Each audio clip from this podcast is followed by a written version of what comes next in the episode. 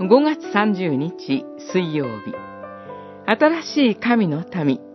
イザヤ書56章。また主のもとに集ってきた違法人が主に仕え主の名を愛しそのしもべとなり反則日を守りそれを汚すことなく私の契約を固く守るなら私は彼らを聖なる私の山に導き、私の祈りの家の喜びの祝いに連なることを許す。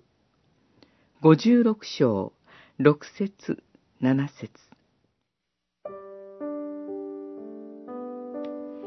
五十六章には、安息日原種や神殿での犠牲について記されています。それは、旧約の視点で神の約束が実現する終局、終末の姿を描こうとするものです。終わりの時、本来、約束と無縁であった違法人が、新しい神の民として加えられます。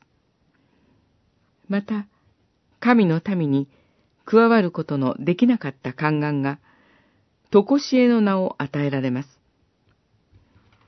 そのために次のことが求められています。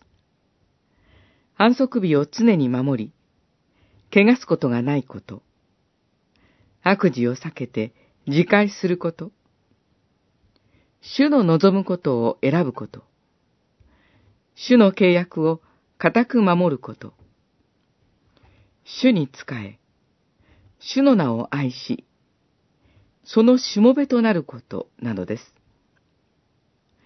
ユダヤ人になるための割礼については言及されません。ここで言われるのは外形的なことではなく、心から喜んで主を礼拝することだからです。そのような者たちによって、新しい神の民が形作られます。ここに新約的な原則の先取りを見ることができます。新しい家の喜びの祝いは、心から喜んで、主を礼拝するすべての民に開かれています。